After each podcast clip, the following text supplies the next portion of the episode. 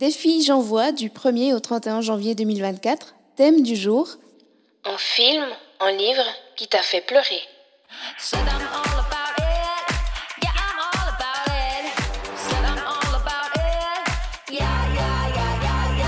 Plaisir et handicap, c'est le podcast qui parle ouvertement des sujets jugés sensibles.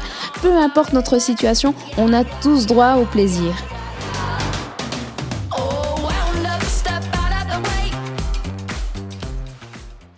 Le thème d'aujourd'hui, il est canon. C'est l'occasion pour moi d'aborder un film et plus précisément une scène, mais qui m'a fait chialer comme jamais. Je peux être parfois émue devant un film ou une série, mais sans plus comme tout le monde, quoi. Là, ça a été une très grosse vague de tristesse, une crise de larmes où j'ai dû mettre pause avant de continuer à visionner le film, tellement ça m'a prise au trip, hyper, hyper rare que ça m'arrive. Je pense en plus que le fait d'avoir été seule à ce moment-là a aidé à ce que je vive entièrement mon émotion. Et donc, le film en question est un film de 2010 avec comme acteurs principaux Jack Gyllenhaal et Anne Hathaway. Je ne sais pas si c'est la bonne prononciation, excusez-moi d'avance. C'est une comédie romantique qui s'appelle Love et autres drogues. Peut-être que tu connais et que ça ne t'a pas heurté tant que ça. Eh bien, justement, je pense que ça peut être intéressant de voir la façon dont moi, ça m'a déchiré en deux. Jamie, qui est incarné par le très beau et talentueux Jake Gyllenhaal, est un commercial redoutable à l'assurance et au physique avantageux qui sévit auprès de la jante féminine. Hyper basique, hyper classique. Il est d'ailleurs renvoyé pour avoir couché avec la femme de son patron et suite à son licenciement, il entreprend une formation de délégué médical chez Pfizer. Mais il y a une personne qui semble insensible au charme de Jimmy, c'est Maggie une jeune femme séduisante et indépendante qui, comme Jimmy, fuit l'engagement émotionnel.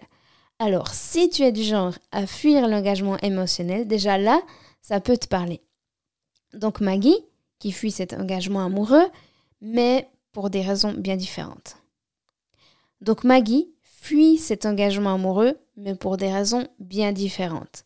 En effet, elle est atteinte d'une forme précoce de la maladie de Parkinson, et elle a décidé de vivre uniquement au jour le jour, de jouir littéralement de la vie quoi.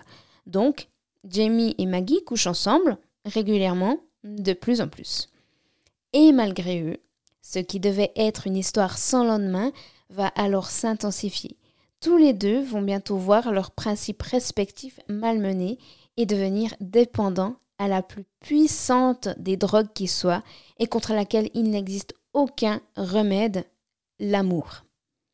Voilà pour ce qui est du synopsis tiré de Wikipédia. Alors comme je te l'ai dit, ce genre de comédie romantique ne m'attire pas plus que ça. Je préfère nettement, mais alors nettement, les biopics, les histoires vraies. Et en réalité, c'est un biopic. Et ça l'est pour toutes les personnes qui vivent avec une maladie, avec un handicap ou avec une différence. De mon côté, Lorsque j'ai vu ce film pour la première fois, à ce moment-là de ma vie, je venais de quitter mon ex. J'en parle d'ailleurs dans l'épisode intitulé Mauvaise piste et red flag, qui se trouve en autre épisode. Si tu veux écouter et savoir comment on fait pour se sortir d'une relation toxique en étant en chaise roulante, tu pourras l'écouter.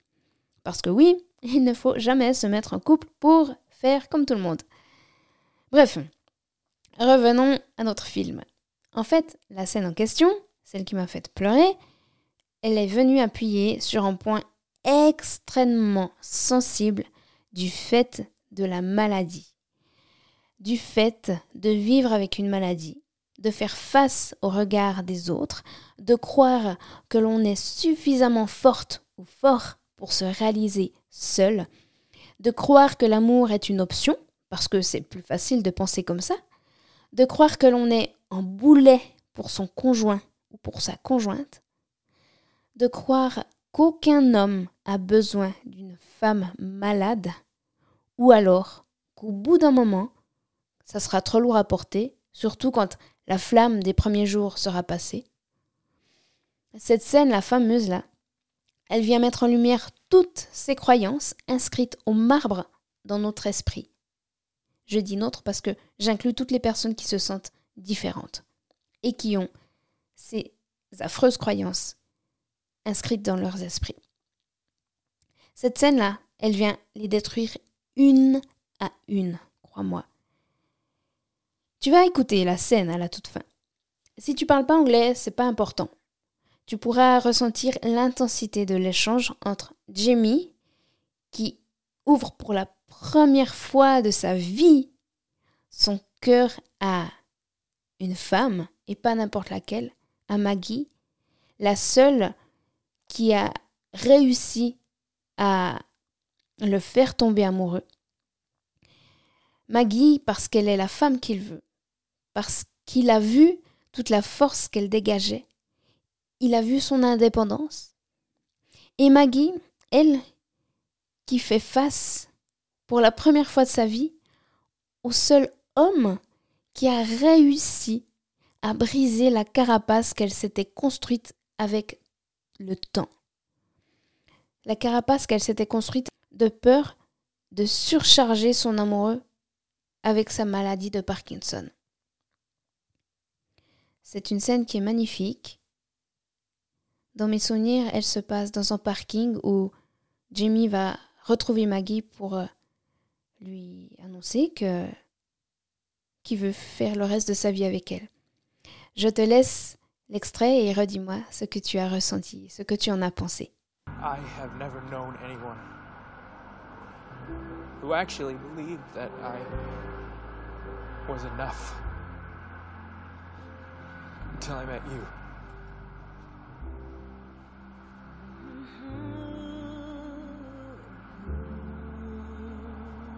And then you made me believe it too. So, uh, unfortunately, I need you. And you need me.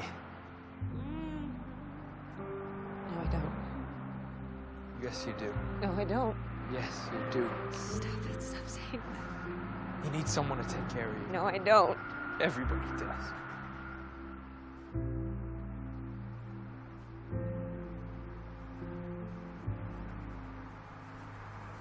I'm gonna need you more than you need me. That's okay. No, it's not. It isn't fair. I have places to go. You'll go there. I just may have to carry you.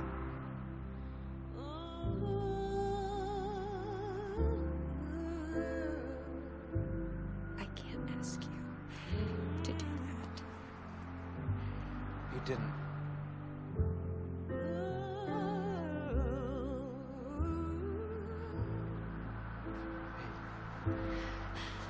Let's just say, in some alternate universe, there's a couple that's just like us.